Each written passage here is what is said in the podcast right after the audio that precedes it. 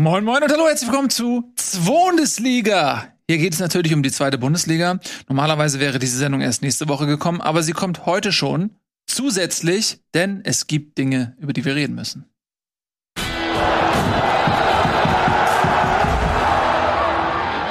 Und direkt zu Anfang möchte ich ähm, Nico begrüßen, der hier auf unserem Bildschirm ist. Hallo Nico. Moin. Schön, dass du da bist. Und natürlich Tobias Escher. Heute im grünen Pullover, was thematisch natürlich hervorragend passt, denn wir werden auch und vor allem über Werder Bremen sprechen müssen. Und deswegen freue ich mich sehr, Werder Bremen-Experte Nico Backspin Welt exklusiv hier heute in der Show zu haben, zugeschaltet aus New York, wo er die New York Giants als neuer Besitzer durch die NFL-Saison führt. Nico, um, Hi, thank you for having me. Yes, um, we can talk in German if you want, but ja, okay, okay, okay, dann gehen wir ins Deutsche. Ja, wir müssen über Markus Ihr sieht gut sprechen. aus. Freut mich, freut mich hier zu sein. Thank you very much. Wie ist das Wetter in Deutschland? Gut, äh, ist, ja.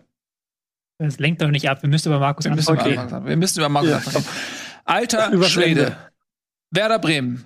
Wenn Bremen nicht so ein, so eine kleine Stadt wäre, so ein unbedeutendes kleines Nest, an einem kleinen Fluss, ähm, dann wäre das natürlich ähm, explodiert diese Meldung. So ist sie doch relativ.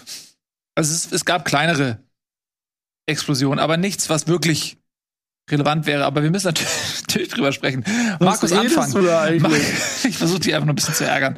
Markus Anfang, der Ex-Trainer jetzt von Werder Bremen, hat seinen Impfnachweis gefälscht. Mutmaßlich. Mutmaßlich, aber es deutet vieles darauf hin, dass man das mutmaßlich demnächst äh, streichen kann.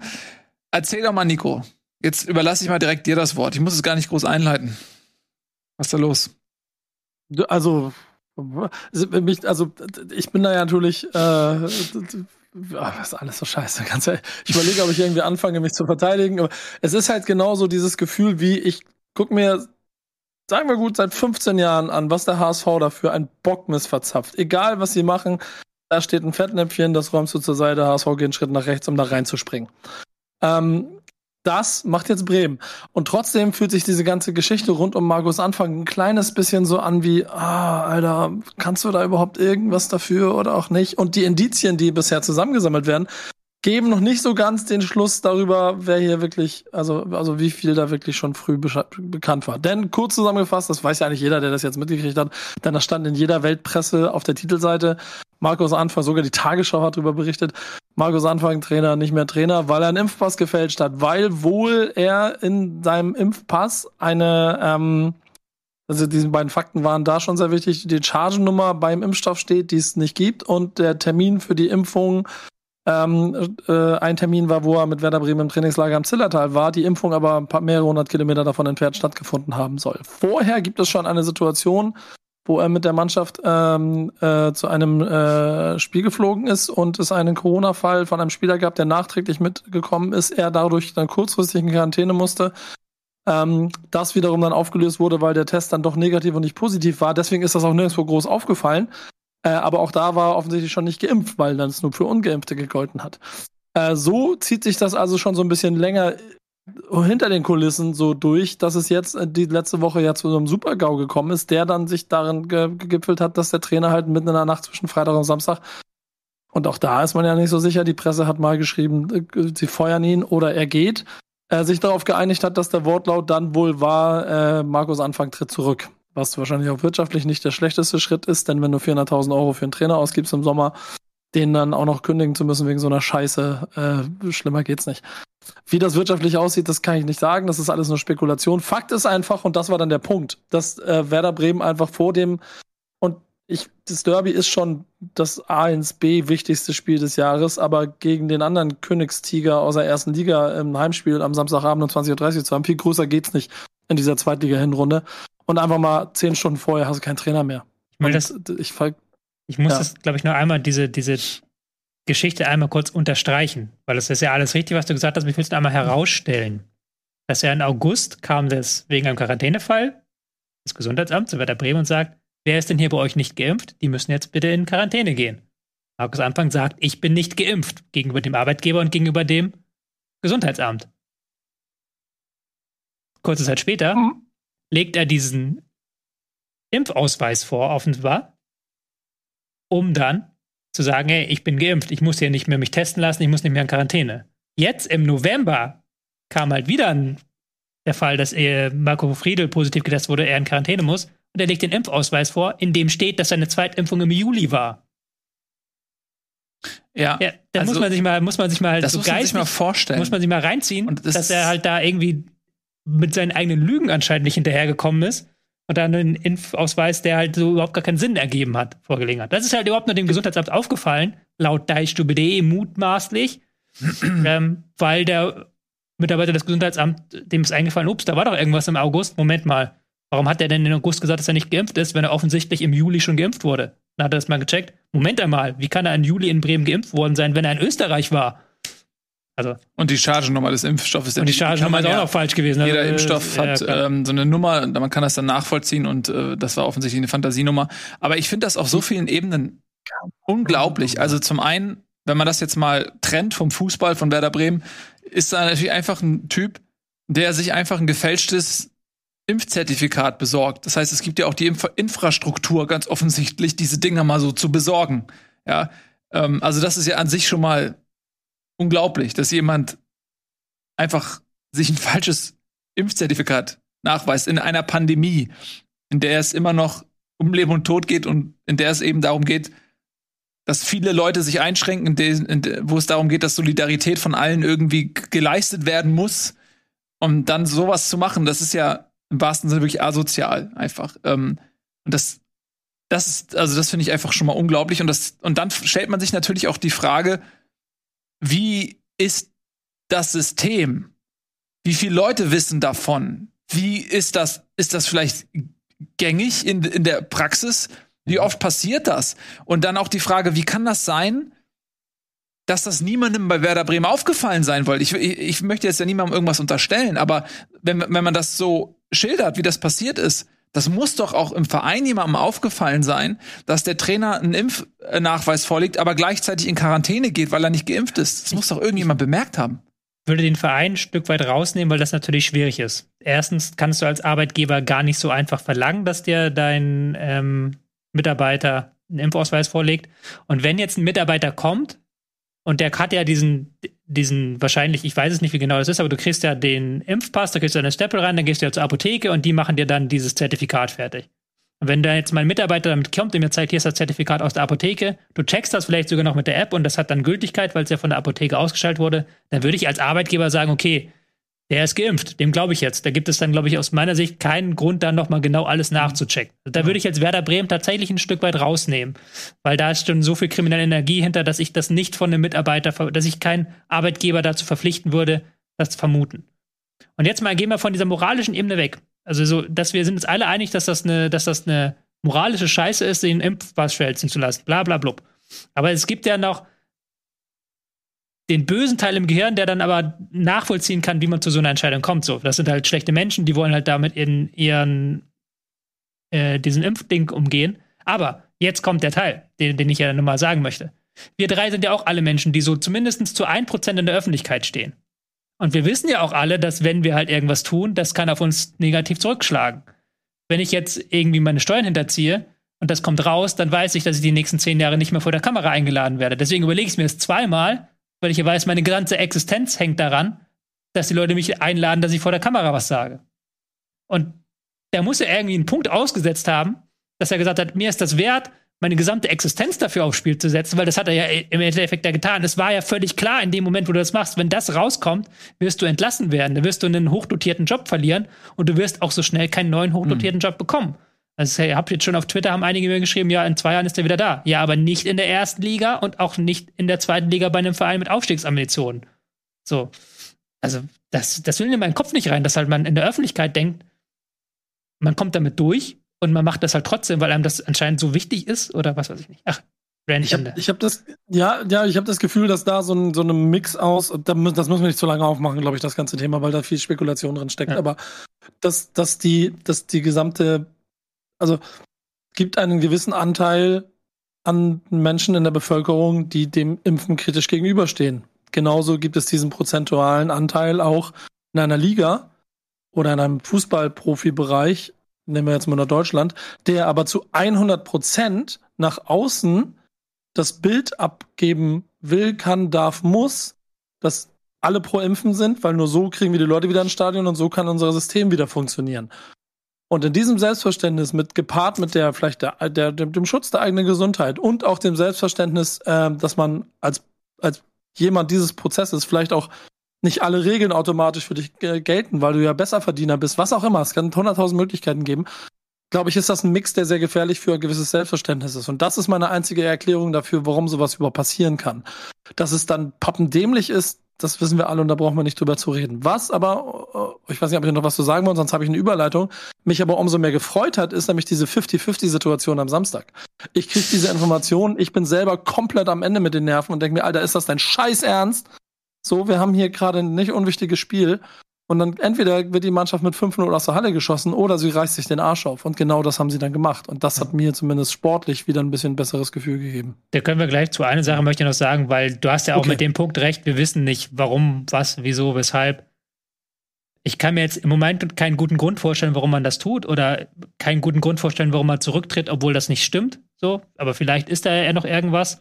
Aber man muss ja sagen, es ist ein eine Sache, die einen Verein, der in der Öffentlichkeit steht, wie Werder Bremen, nicht auf sie sitzen lassen kann. Und das ist völlig klar, dass da jetzt keine, kein Grund mehr zur Zusammenarbeit gegeben ist. Ja, also das sagst du vorsichtig. Ich finde auch übrigens nochmal jetzt auf die Frage, ob er entlassen wurde oder äh, ob er gegangen ist oder so, wenn du als Werder Bremen äh, in so einer Situation bist, dann kannst du da sicherlich rechtliche Mittel ausschöpfen. Also das ist ja im höchsten Grade vereinsschädigend. Und ähm, ich, mhm. selbst wenn Markus Anfang gesagt hätte, nö, ich möchte bitte abgefunden werden, ich kann mir sehr gut vorstellen, dass, dass es eine juristische Grundlage ja. geben würde, dagegen vorzugehen als Werder Bremen, weil ähm, Werder Bremen ist ja in dem Fall also wirklich der Leidtragende. Ja.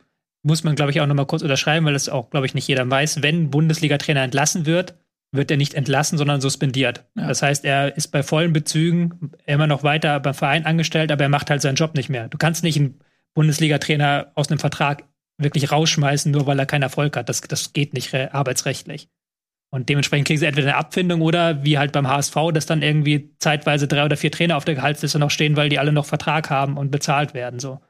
Deswegen ist halt zum Beispiel Werder Bremen froh gewesen, dass Kurfeld jetzt in Wolfsburg anfängt, weil sie dann den Vertrag auflösen konnten und ihn nicht mehr bezahlen müssen. Ja. So. Und entsprechend, ähm, wenn halt ein Trainer zurücktritt und dann von sich alleine von sich auf jegliche Form von Abfindung verzichtet auf weitere Gehaltszahlungen und sowas, dann deutet das schon darauf hin, dass Werder Bremen gesagt hat, hey Junge, das ist ein Ding, das ist eine fristlose Kündigung. Also du würdest so oder so keinen Cent bekommen und hier nimm, nimm mal bitte den äh, gesichtswahrenden Ausweg ja. aus der Sache raus. Ja, so habe ich es auch mal interpretiert, ohne dass wir natürlich äh, bei verschlossenen Türen dabei wären. Ja, aber Nico hatte ja schon mal ähm, die Überleitung gebaut hin zum Sportlichen, denn das war ja eigentlich auch an sich schon erwähnenswert ohne diese Vorgeschichte, denn Schalke gegen Werder, ja, ist eines der namentlich größten Duelle in der ähm, zweiten Liga. Und da hast du ja gerade schon gesagt, dass Bremen es überraschend stabil gemacht hat. Bevor wir gleich zum größten Aufreger des Spieltags kommen, ähm, lass uns noch mal den Rest des Spiels dann vielleicht besprechen, nicht, dass es dann darunter untergeht. Wie hast du das denn so gesehen oder wie habt ihr das gesehen, das Spiel? also wollt ihr mal, soll ich, soll ich meinen ja, bitte. Emotionsbericht, kann ich, kann ich kurz machen. Ähm, ich war im Stadion und habe äh, das Ganze so am eigenen Körper miterlebt und war, was ich eben schon einleitend gesagt habe, unheimlich beeindruckt davon, wie diese Mannschaft da vieles von dem gemacht hat, was sie vorher wochenlang nicht gemacht hat.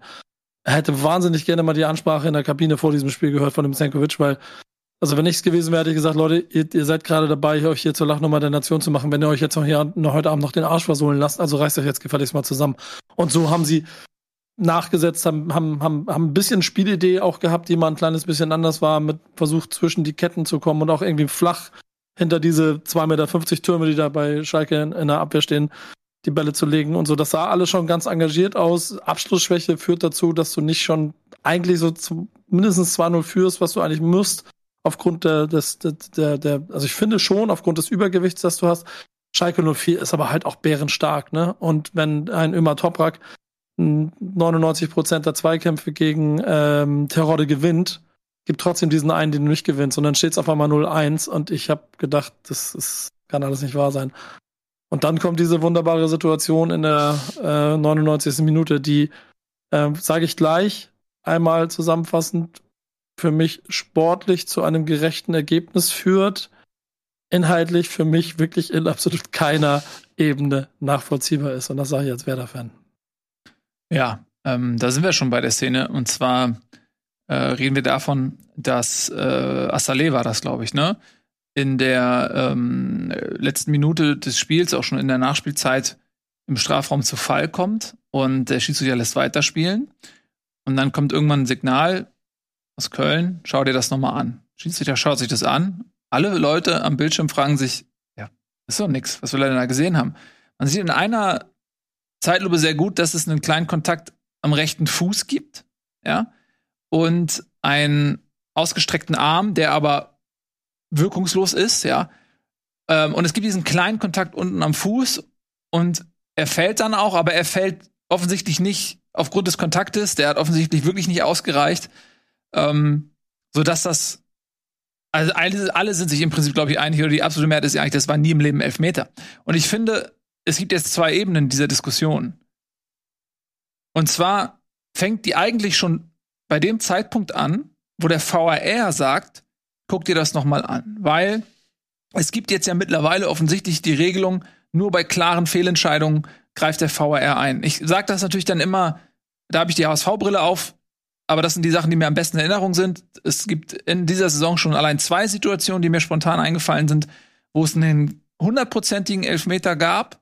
Ähm, einmal ähm, beim Spiel gegen St. Pauli, der, äh, das Foul an Baccariata und dann, ich glaube, es war ein Pokal gegen Nürnberg, ähm, als Alidu äh, gefault wird und der Schiedsrichter auf Schwalbe entscheidet, obwohl es ein klarer Elfmeter war. Und das wurde beides vom VAR ähm, ignoriert. Also da hat niemand gesagt, schau es dir zumindest noch mal selber an. Ja, so, und wenn du das als Maßstab nimmst und dann hast du diese Szene, die, und da glaube ich, können sich alle darauf einigen, kein eindeutiger Fehler war, da nicht Elfmeter zu pfeifen. Also da kann man, glaube ich, nicht widersprechen. Es war kein eindeutiger Fehler. Warum greift der VAR überhaupt ein? Also das ist schon mal die erste Frage, wo ich denke, sag mal, wo ist eure Linie? Das kann doch nicht dein Ernst sein, dass du da eingreifst und bei anderen Situationen, und es gibt ja nicht nur die HSV-Situation, jeder da draußen, der es mit einem seinem Verein ähm, hat, der wird jetzt wahrscheinlich Szenen rausgraben können, die ähnlich waren. Und das zweite ist, dass der Schiri sich das anguckt und nach der Szene zu der Beurteilung kommt, ja, das war ein Elfmeter, den gebe ich jetzt. So, das, das sind so zwei Ebenen, die, die, die das eigentlich noch schlimmer machen. So. Wir neigen ja manchmal dazu, dem VAR für alles die Schuld zu geben, so. Und es gibt ja ganz so häufig Entscheidungen, wie du gerade auch genannt hast, wo halt der VAR nicht eingreift, wo wir dann sagen, wieso meckert der den Schiedsrichter nicht für den Elfmeter an? Wo ich dann aber persönlich der Meinung bin, ja, aber es ist ein Schiedsrichterfehler und wenn es mhm. kein VAR gäbe, wäre die Entscheidung exakt dieselbe, es gibt Elfmeter. Und hier haben wir halt so eine ganz besondere Entscheidung, weil halt der VAR erst für die Fehlentscheidung sorgt. Also der VAR hat ja eine richtige Entscheidung genommen und zu einer Fehlentscheidung gemacht. Ja. Und dass man das ist, das kann nicht sein. Das darf eigentlich auch nicht passieren und das ist auch, muss auch der Anspruch des VRs sein, dass sowas nicht passiert. Dass halt mal, mal den Schiedsrichter machen lässt und dann fragt, wo ist die klare Linie, das finde ich persönlich immer gar nicht so schlimm. Aber hier wirklich aus einer richtigen Entscheidung eine Fehlentscheidung zu machen und das auch noch von zwei Schiedsrichtern, die eigentlich für die FIFA pfeifen, also sind ja beides auch international mhm. tätig, sowohl der ähm, Videoassistent als auch Schiedsrichter Stieler, das ist schon ein starkes Ding. Ja. Und in dem Fall auch an keiner. Achso. Nee, bitte, Nico. Sag. Ich meinte nur, ich kann mir auch an keiner einzigen Stelle erklären, wie das passiert sein muss, weil da muss ja irgendwo ein emotionales Gefühl von, also Gesamtpaket aus dem Spiel heraus im Schiedsrichter gewesen sein, dass er sich sagt, okay, das muss ich mir noch angucken. Und ja, ich bin ja dabei, ich habe ja die Theorie, dass dieser Armwischer, dass das der, dass das der äh, Grund ist für den Elfmeter. Weil nämlich, er berührt ihn so am Arm, schlackert dagegen, dadurch geht Azaleh in so eine Bewegung und wirkt so, als ob er aus dem Tritt gebracht wird und springt dann einen Schritt später auf den Boden. Nochmal, ich sage nicht, dass das auf dem Meter ist. Ich sage aber, dass das die Idee, die einzige Idee ist, was ich mir vorstellen kann, dass das der Grund war, warum das Ding gepfiffen wurde so eine Entscheidung in der 99. Minute zu treffen, ist aus äh, Schalker Sicht gelinde gesagt dann aber auch nachvollziehbar, dass so der eine oder andere ein bisschen sauer darüber war. Was halt nicht klar geht, ist, wie das eine Dynamik bekommt, dass Azaleh dann einfach 24 Stunden rassistisch auf seinem Portal nee. dafür beleidigt wurde. Äh, von irgendwelchen Vollidioten. Da sind wir uns auch vollständig einig, dass das nicht ja. okay ist. Also es gibt leider immer wieder so Situationen und das sieht man ständig im Fußball, man hat es auch zum Beispiel bei den englischen Nationalspielern gesehen, die genau. dann die Elfmeter verschossen hatten im Finale gegen England, ähm, dass da draußen irgendwelche Idioten sitzen, irgendwelche Rassisten, die dann nur darauf warten, dass es eine Situation gibt, wo sie glauben, es gibt jetzt einen Konsens, wo man auf diese Spieler einhacken kann.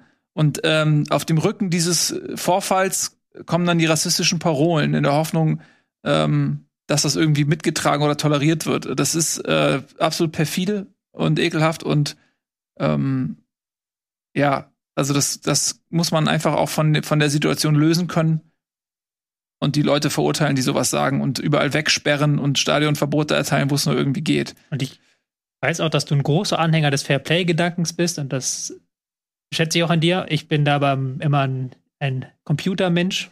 Ich mir immer so schön mhm. sagt, ich bin immer rationaler und denke mir, dass Assalé in dem Moment, wo er den Kontakt wahrnimmt, dass er dann umfällt, junger Spieler gerade eingewechselt, der weiß, wie wichtig das Ding ist, finde ich nicht verwerflich. So, es gab den Kontakt, aber da kann man auch Christian Streich nur zitieren. Früher dachte ich immer, es muss ein Foul vorliegen und kein Kontakt.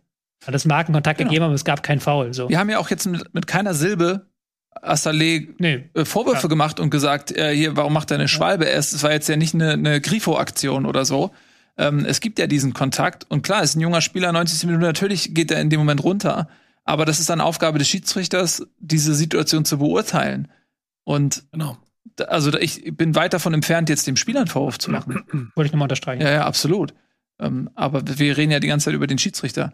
Ich, kann's mir, ich kann ja auch nur spekulieren, ob der dann der VAR dann ähm, diese eine Zeitlupe gesehen hatte mit dem Treffer am Fuß und dann irgendwie dachte, ja, pass auf, oh, da gab's ja einen Treffer, das soll er sich mal lieber selbst angucken oder was?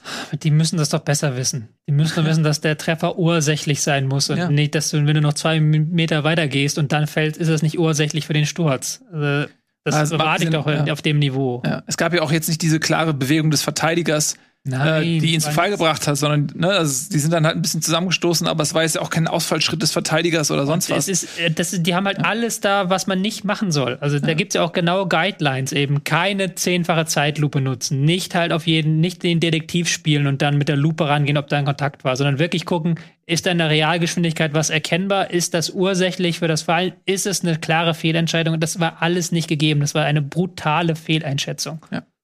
Und die ist natürlich jetzt aus Schalker Sicht sportlich natürlich bitter, weil das war ein Spitzenspiel und da geht es für beide Mannschaften um den Aufstieg.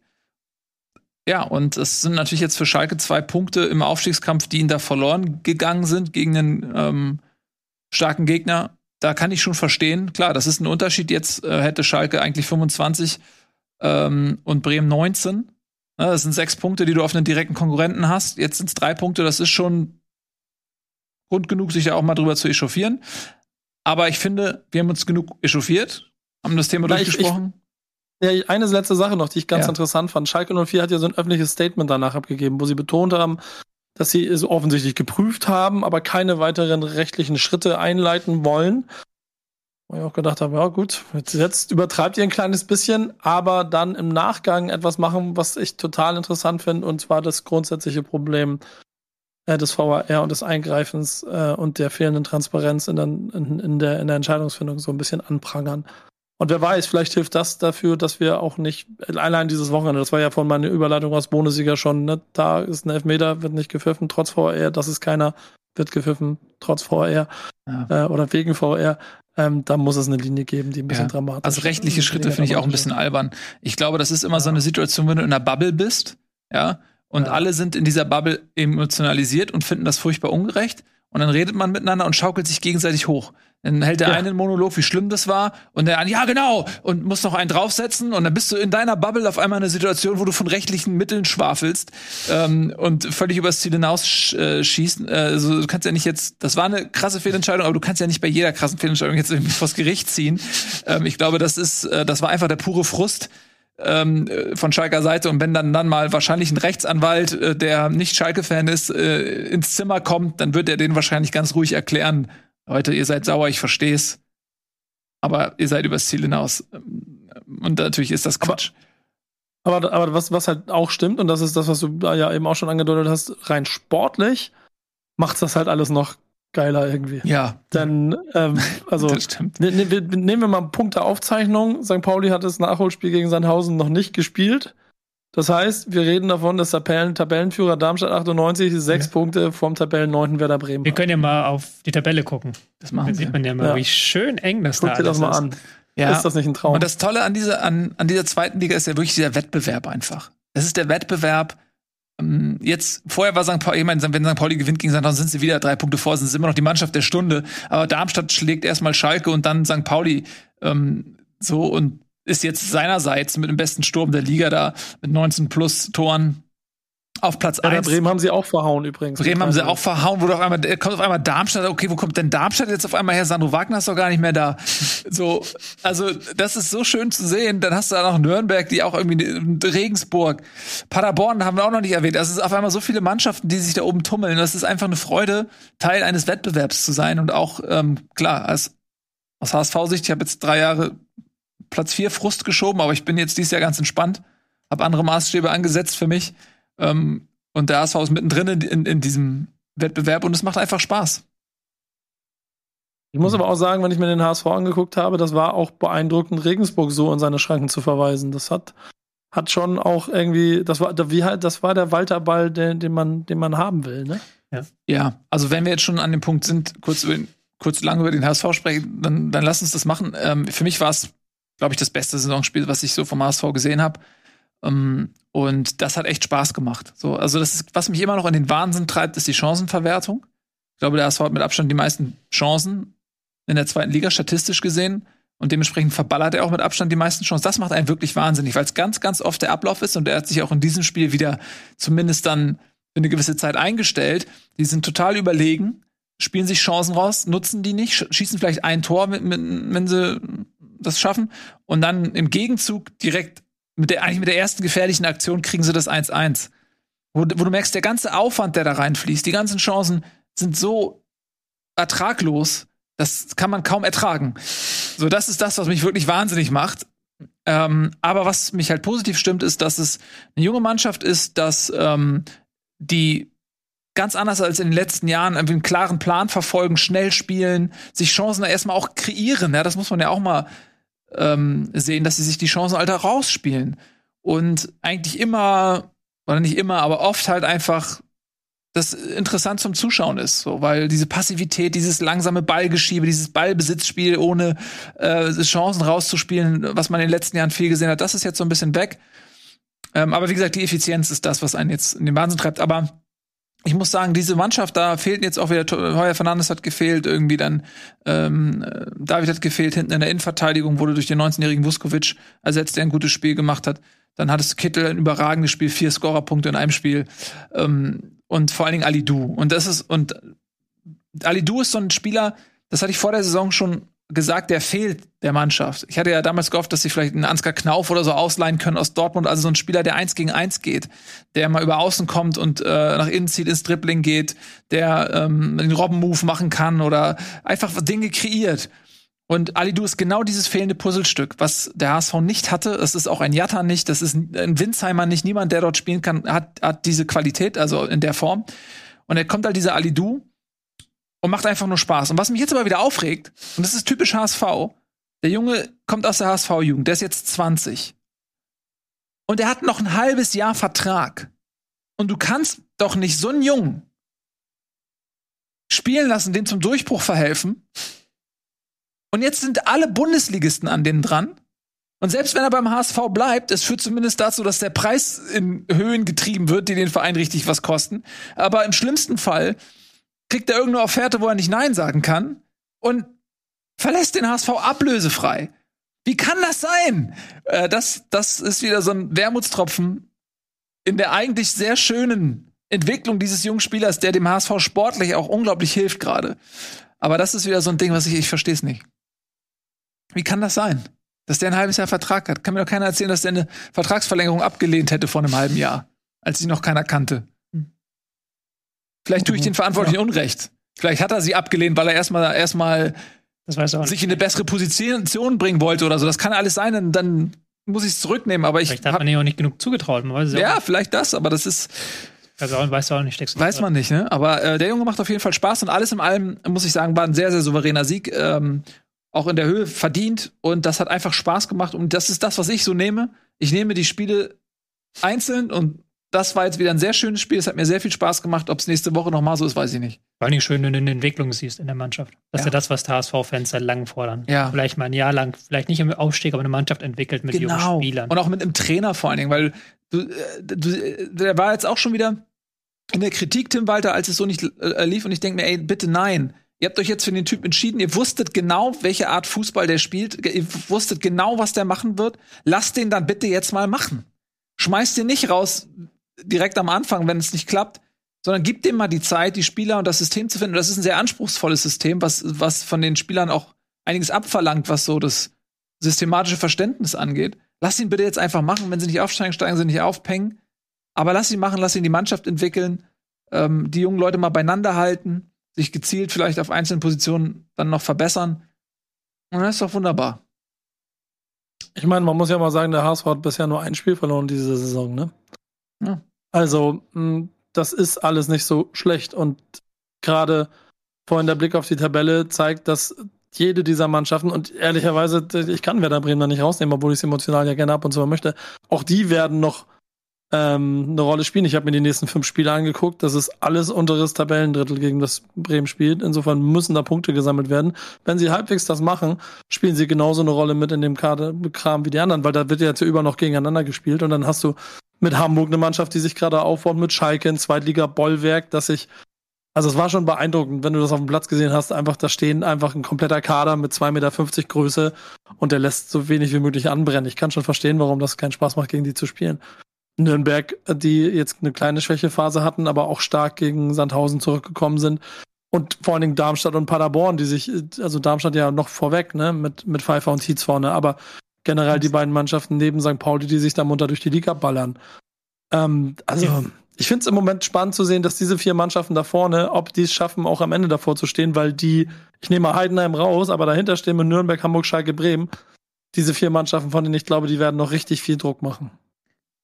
Wir dürfen nicht vergessen, über Darmstadt kurz noch zu reden. Ja. Weil die jetzt ja die Mannschaft der Stunde sind und Absolut. am Wochenende 4-0 gewonnen haben. Gegen die andere Mannschaft der Stunde. Gegen die andere Mannschaft der Stunde, den FC St. Pauli. Ja, und Darmstadt ist halt momentan eine Mannschaft, die kompakt steht und dann aber nach vorne richtig Gas geben kann. Also genau das, was man von Lieberknecht auch kennt aus seinen guten Zeiten bei Eintracht Braunschweig, dass er halt wirklich dann eine Mannschaft mit sehr viel Tempo auf den Rasen bekommt und vor allen Dingen auch mit einem Zwei-Stürmer-System, wo beide Stürmer momentan treffen, wie sie wollen. Ja, also Tietz da, und Pfeiffer. Mh, da ja. geht halt alles nach vorne und da geht die Dinger vorne rein.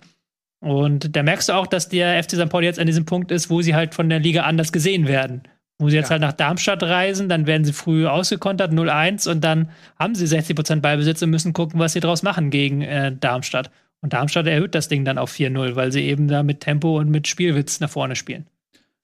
Absolut, das ist halt auch so ein Test, den du gerade ansprichst, den viele dieser Vereine da oben erst noch gehen müssen, weil gegen Schalke, Bremen und HSV, da ist die Rollenverteilung völlig klar. Ja, äh, das ist so dieses Pokalspiel, aber je mehr du davon hast, desto weniger einzigartig und pokalig fühlt sich dann vielleicht auch so ein Spiel gegen eine dieser Mannschaften an. Aber die Mannschaften, die jetzt da oben stehen, genau das, was du sagst. Okay, St. Pauli, krass, die flügen durch die Liga, die gucken wir uns mal genauer an. Äh, die sind der große Favorit, da spielt jetzt auch mal anders gegen. Und das kann natürlich dann auch sein, dass dementsprechend die Gegner dann auch anders drauf sind mit zunehmendem Erfolg. Und genauso gucken jetzt alle auf Darmstadt. Huch, wo kommen die denn jetzt auf einmal her? Ja, das, und das, diesen Test muss eine Mannschaft dann auch bestehen. Mhm. Ja, genau. Darmstadt auch eigentlich eine der Mannschaften mit dem wenigsten Ballbesitz in der zweiten Liga, also sind so durchschnittlich bei 43, 44 Prozent.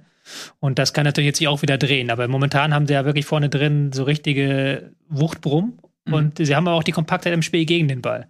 Ähm, klar, gegen Schalke 2 gefangen, aber jetzt 0 wieder gegen St. Pauli, das deutet ja auch darauf hin, was, was da Sache ist. Wenn ich gucke, 16 Gegentore, da ist nur Nürnberg besser und halt St. Pauli, weil St. Pauli hat ein Spiel weniger. Also, mhm. das ist ja auch ein Wert, der sehr, sehr stark ist. Definitiv. Ja. Und jetzt sind wir wieder am Beginn der Sendung, wie viel Spaß diese Liga macht. Und was sie einem immer wieder vor Augen führt, ist, ja, dieser Wettbewerb, den es in der ersten Liga einfach nicht mehr gibt. Wie schön das eigentlich ist, und das sage ich als HSV-Fan, wie schön das ist, wenn da so viele Mannschaften auf einmal sind, die alle in der Verlosung sind. Wo du nie weißt, die Tabelle kann in drei Wochen ganz anders aussehen. Wird sie auch. Da bin ich mir ziemlich sicher. Und nee, das ist, das ist jetzt nicht Werder Bremen-mäßig gemeint. Ja. Ich finde einfach, dass du richtig merkst, dass St. Pauli jetzt in den letzten Wochen sich so in die Herzen gespielt hat in dieser zweiten Liga, weil sie wirklich weggebombt haben. Trotzdem, wir kriegen die, da haben sie drei Wochen Pause, kriegen einmal auf dem Arsch. Jetzt muss man so sehen, dass sie dann 1000 Punkte holen. Und dann kommen ja jetzt trotzdem noch die nächsten Großen. Also, die müssen auch noch gegen Schalke am Samstag. Das wird alles noch richtig spannend. Und wenn die dann immer weiter zusammenrücken und wir am 17. Spieltag, mhm. Halbserie, dann auf einmal nur noch vier Punkte zwischen Platz 1 und Platz 9 haben oder so, Alter, das, das wird noch ein richtiges Fest. Ja, und stell dir mal vor, ähm, das ist zum Ende der Saison so. Ja, da hast ja. du dann auch am, am ähm, na gut, also fünf Spieltage, was ist das, 29. Spieltag oder sowas hast du dann Pauli gegen Schalke und so, das sind dann richtige, auch tabellarisch interessante Konstellationen, mal gucken. Aber stell dir mal vor, dass es wirklich mal, äh, wir hatten es ja in den letzten Jahren ja dann oft so, dass dann doch schon vorab feststand, Platz eins, Platz zwei, gab es immer wieder noch, okay, rechnerische Möglichkeiten ähm, dass sich ein bisschen was ändert, aber das hat sich zum Ende der Saison dann doch immer rauskristallisiert schon. Ja, doch, wir hatten. Bielefeld, Bochum. Doch, nein, so. ich, ich, weiß ja nicht, ob diese Saison nicht auch so sein wird. Nee, ja, das, das, ja, das war ja nur eine Einleitung, um, zu, um darauf äh, hinaus äh, sagen zu wollen, dass wir natürlich nicht wissen, ob das am Ende dann genauso ausschaut, aber wenn man sich das mal vorstellt, dass es so sein könnte, stell dir vor, am letzten Spiel, da können noch sechs Mannschaften aufsteigen oder so. Also das wäre ja Wahnsinn. Das ist noch lange Zukunft. Das ist noch lange hin. Aber es merkst du, wie emotional, da, da, du prallst gegen eine Mauer da im Studio. Ja, ich weiß. Du, ne? das jede ja, also, also, wie, wie Aber das so, haben wir auch letzte Saison so. gehabt. Das ist ja auch immer, das ist jetzt die spannende Frage. St. Pauli, haben wir es ja gerade erwähnt, die kommen jetzt in eine Phase rein, wo sie halt nochmal ein Stück weit ihren Ding anpassen müssen. Und wo sie halt dann schauen müssen, okay, können wir jetzt den nächsten Schritt machen. Und das ist jetzt bei vielen Teams da oben die Frage, schaffen sie das, diesen nächsten Schritt zu machen? Mhm. So, und vielleicht schafft es ja ein Team. Zum Beispiel St. Pauli traue ich das durchaus zu, trotz mhm. des 0 zu 4, weil die ähm, mit ihrer Raute da die Möglichkeiten haben, ähm, im Mittelfeld eben auch gegen Gegner was zu kreieren. Aber alles Zukunftsmusik. Kann ja auch sein, dass da ja. zwei wegmarschieren. Kann auch sein, dass Werder jetzt unter dem neuen Coach dann sich plötzlich macht, dass der HSV seine Chancen wie am Wochenende nutzt und jetzt dann äh, zehn Spiele Siegesserie startet. Kann ja alles sein. Sie haben ja trotzdem viele Chancen wieder nicht genutzt. Ja, Obwohl sie viel geschossen haben, ja. ne, gab es trotzdem wieder einige. Aber genau, ey, vielleicht aus HSV-Sicht, die haben immer, sind immer gut gestartet, haben immer eine zeitweise ähm, die Tabellenführer mit, mit einigen Punkten Vorsprung. Jetzt kommen sie mal ein bisschen von hinten und ähm, wer weiß, vielleicht ist das gar nicht schlecht. Ne? Ich finde ja die Konstellation insofern sehr, sehr spannend, als dass ich finde, ja, Bremen, Bremen konsolidiert sich jetzt gerade so zur Halbserie, mhm. zu dem, was du seit Saisonbeginn hättest haben müssen äh, wenn sie in der Winterpause es schaffen, vielleicht noch eine kleine Stelle zu, zu, zu, zu, zu, zu belegen. Ähm, Grujew auf der 6 hat mir übrigens überragend gut gefallen. Schöne Grüße, wenn du hier zuhörst. Ne? Mach weiter so, gefällt mir. Ähm, aber dann äh, ist es auf jeden Fall eine Mannschaft, die Mannschaft, die sie sein müssen vom Gesamtkader, die dafür sorgt, dass die Mannschaften davor Angst haben, weil man hat Werder Bremen im Nacken. Und dann bin ich wieder bei dieser Tabellenkonstellation, dass ich auch den HSV dazu zähle, aber vor allen Dingen auch Schalke und ein kontinuierlich weiterarbeitendes Nürnberg. Und dann geht es nämlich in die Köpfe von Regensburg, Darmstadt, Paderborn und, und, und äh, Pauli. Ähm, dann da, da dem Druck standzuhalten, Woche für Woche für Woche, dass du die im Nacken behältst, bei der kurzen Punktzahl. Und wo wir gerade da werden wir auf jeden Fall anderen Herbstmeister haben als jetzt gerade. Und wo wir gerade beim Thema Werder sind, das möchte ich jetzt auch nochmal einer sagen, auch wenn es jetzt thematisch sehr weit weg ist, aber das ist mir persönlich ein Herzensanliegen. Mir geht es immer auf den Keks, wenn eine Mannschaft am Samstag den Trainer feuert dann am Montag den neuen Trainer vorstellt und der Trainer dann und dann alle sagen, ja, wir haben gestern geredet und gestern haben wir alles ausgehandelt und das kam alles super spontan. Nein, die haben sich vorher schon getroffen in 99 Prozent aller Fälle und wenn du einen Trainer feuerst, dann machst du das, weil du weißt, okay, am Montag habe ich einen neuen Draht, mit dem habe ich schon alles ausverhandelt, wir müssen nur noch unterschreiben, so. Mhm. Weil du nämlich jetzt bei Werder Bremen nämlich siehst, was nämlich passiert, wenn du wirklich so überrascht wirst und wenn du wirklich deinen Trainer feuern musst und eben dir nicht vorher mit allen möglichen Kandidaten, eine Liste mit Kandidaten gemacht hast und mit Beratern gesprochen hast und Verträge vorgefixt hast, dann stehst du nämlich wirklich ohne Trainer da und brauchst halt mal drei, vier Tage, bis du den neuen präsentieren kannst, weil du eben keinen hast. Weil das mhm. halt eben jetzt wirklich eine Situation ist, die haben jetzt halt nicht vorher mit Ole Werner gesprochen, okay, wenn wir jetzt am, wenn wir am Wochenende verlieren, dann feuern wir den Trainer und dann hast du, bist du, fängst du bei uns an. Mhm. Wobei sie da vielleicht dann noch Glück im Unglück hatten, sozusagen, weil sie ja gerade erst einen neuen Trainer gesucht hatten und dieser Prozess ja. mit Sicherheit äh, mit mehreren Trainern angestoßen wurde. Und äh, jetzt Ole Werner wird ja, ist auch zu lesen, der war schon im Sommer Kandidat und man hat sich dann ähm, eben für Anfang entschieden, sodass da vielleicht ganz viele Dinge im Vorfeld tatsächlich schon auf den Weg gebracht wurden und es dann doch schneller geht. Ich will nur mal sagen, wie verlogen das ist. Ja. Wenn die halt immer sagen, so, ja, jetzt war ich im Urlaub und dann wurde ich überrascht von diesem Anruf, dass mhm. der Verein mich wollte. Aber in Wahrheit haben die nur noch die letzten Vertragsdetails geklärt. Und jetzt müssen sie halt wirklich, und das ist ja auch, was dann die wahre Arbeit ist bei so einem Trainerding, erstmal Vertrag halt so. Was steht da drin? Was für ein Gehalt? Was für Kompetenzen? Äh, was für Siegprämien und sowas? Das muss ja alles erstmal verhandelt werden. Und das machst du ja nicht auf einem Sonntag auf dem Brunch. Sondern das machst ja. du halt innerhalb von mehreren Tagen so. Mir war nur wichtig, da jetzt einmal auch einen sachlichen Gegengewicht ja. zu deiner Emotionalität darzustellen. Ja, ja. Es war wirklich überraschend. Ne? Das, das, sind, das sind die Sachen, die Tobi Escher dann wirklich auf den Sack nee. gehen. Dass am Montag gesagt wird, ja, wir haben am Sonntag äh, gesprochen, obwohl ich schon am Mittwoch ja, aber ich, gesprochen ich mag das, das ist das eine, ich mag es nicht, wenn Leute mich für dumm verhalten. Also wenn halt diese, das scheint ja bei Fans zu funktionieren, dass sie das wirklich glauben, aber du wirst für dumm gehalten, effektiv. Das, es gibt kein Unternehmen in Millionengröße, das den, einen der wichtigsten Posten auf einen Sonntag beim Brunch vergibt.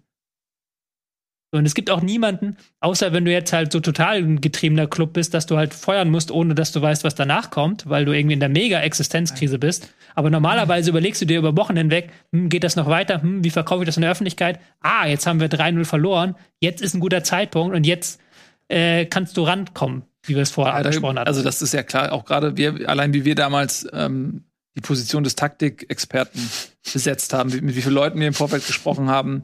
Dann haben wir die eine Phase, als du mal taktisch was Falsches gesagt hattest. Da haben wir ja mit so vielen anderen Kandidaten schon Dinge ausgemacht. Also das ja. stimmt schon. Aber ich konnte nicht. Aber du Nico konnte nicht. Den haben wir dann später aber trotzdem noch dazu geholt. Ja, wisst, also. Wisst ihr, wisst ihr was? Ja? ja, aber ich will noch eine letzte Sache sagen, die, die, meine Emotionalität gerade. Denn ich muss ja. sagen, Werder Bremen, die Saison, zwölf Spieltage oder wie viel jetzt haben, fühlte sich bisher an wie äh, du läufst die ganze Zeit mit minus zehn Punkten durch die Gegend, weil egal was sie machen, es war eigentlich alles irgendwie Kacke. Und das, das jetzt ist noch mehr Mist, dadurch, dass der Trainer der größte Trottel der Fußballgeschichte geworden ist, zumindest in der kürzeren Pandemiegeschichte. Und ich bin jetzt an diesem Punkt, dass, und das sage ich auch für weg, äh, äh, ganz wichtig, weil du da was zu sagen hast, Nils, dass diese Trainersuche mit den drei Namen, die da gerade so hau hauptsächlich im, im Raum, das macht mir richtig Spaß, weil sie alle drei für mich für etwas stehen, von dem ich das Gefühl Gefühl habe, dass es Werder Bremen sportlich, menschlich, im Gesamtpaket einfach richtig, richtig gut tun würde und dann vielleicht mal ein Knoten platzt. Mhm. Und deswegen Ole Werner wäre schön, aber ob es dann auch Farke wird, der wahrscheinlich zu teuer ist, oder vielleicht sogar Daniel Thune, der in, in Hamburg halt gescheitert ist, aber vielleicht ist Bremen dann doch das kleine Dorf, wo er besser aufgehoben ist. Also da, da freue ich mich einfach drauf gerade. Ja, sind auf jeden Fall Trainer verfügbar äh, gerade, wo man sagt, ja, das ist da, das ist jetzt kein großes Downgrade vielleicht zu einem Anfang. Äh, die Frage wird ja. sein, wird Werder Bremen rechtzeitig Impfnachweise erhalten von diesen Trainerkandidaten. Die werden man aber, glaube ich, die werden ja hinlänglich bekannt äh, produziert vor, im Vorfeld. Ja, werden im Vorfeld müssen nur noch unterschrieben werden, rückläufig. Von der DFL. Ja. ja.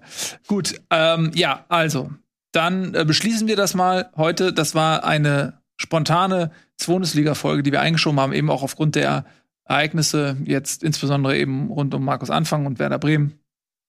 Vielen lieben Dank äh, fürs Zuschauen.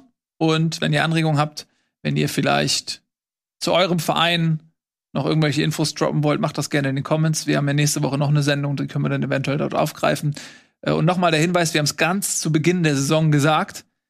Uns ist sehr bewusst, dass natürlich der Fokus bei Bundesliga viel auch auf Bremen und auf den HSV gelegt wird, weil das einfach Nico und mein Verein ist und wir dort einen ganz anderen Einblick haben als bei allen anderen Vereinen. Deswegen, es gibt zu jedem Verein sicherlich viele interessante, bemerkenswerte Dinge zu sagen, die ähm, kriegen wir aber alleine gar nicht so unter. Vielleicht kommen wir mal an den Punkt, dass wir wieder ein paar Experten noch mal hm. ähm, einladen, die uns dann ähm, ja zu ihren Vereinen noch einen tieferen Einblick geben können. Ne, aber entschuldigt das bitte, das haben wir im Vorfeld ja auch gesagt, dass wir können nicht zu jedem Verein dann noch die große Expertise alleine sozusagen hier abbilden. Genau, muss man mal dazu sagen, was meine, wenn wir es spontan machen, wenn wir natürlich an einem wenn wir wissen, eine Woche vorher, okay, das ist der Termin, dann wissen wir, dann weiß ich zum Beispiel, letztes Mal habe ich ja zu Regensburg relativ viel gesagt, weil ich mir den dann angeguckt habe, weil ich mir ja. dann auch da mich kurz reingefuchst habe.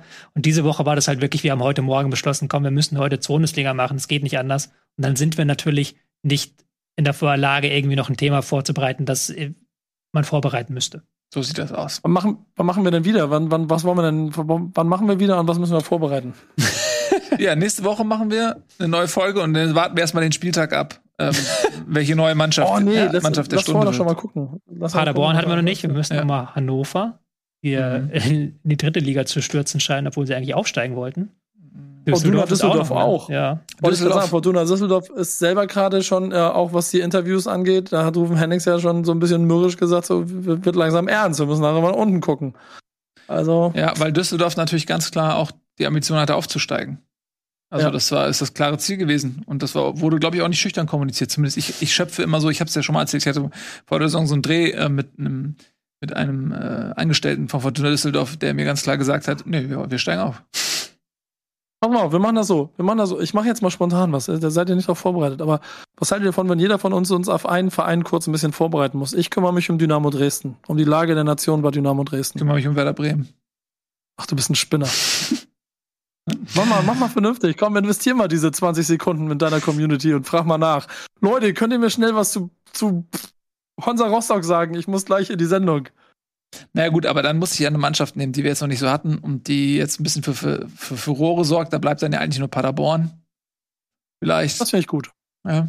ja. Kannst ein bisschen über den Topstürmer reden. Wie kommst du jetzt auf Dresden? Weil du da schon was weißt, oder? Weil du nee, nee. Aber ich, natürlich weiß ich, wo ich Quellen habe. Aber ich finde ah. total, ich, ich mag das. Ich finde es total spannend zu sehen, wie dieser Verein sich seit Jahren hoch und runter kämpft und jetzt wieder kurz vor Abstieg war und jetzt also zu abfallen mhm. und auf einmal sind sie wieder da, weil sie Düsseldorf schlagen.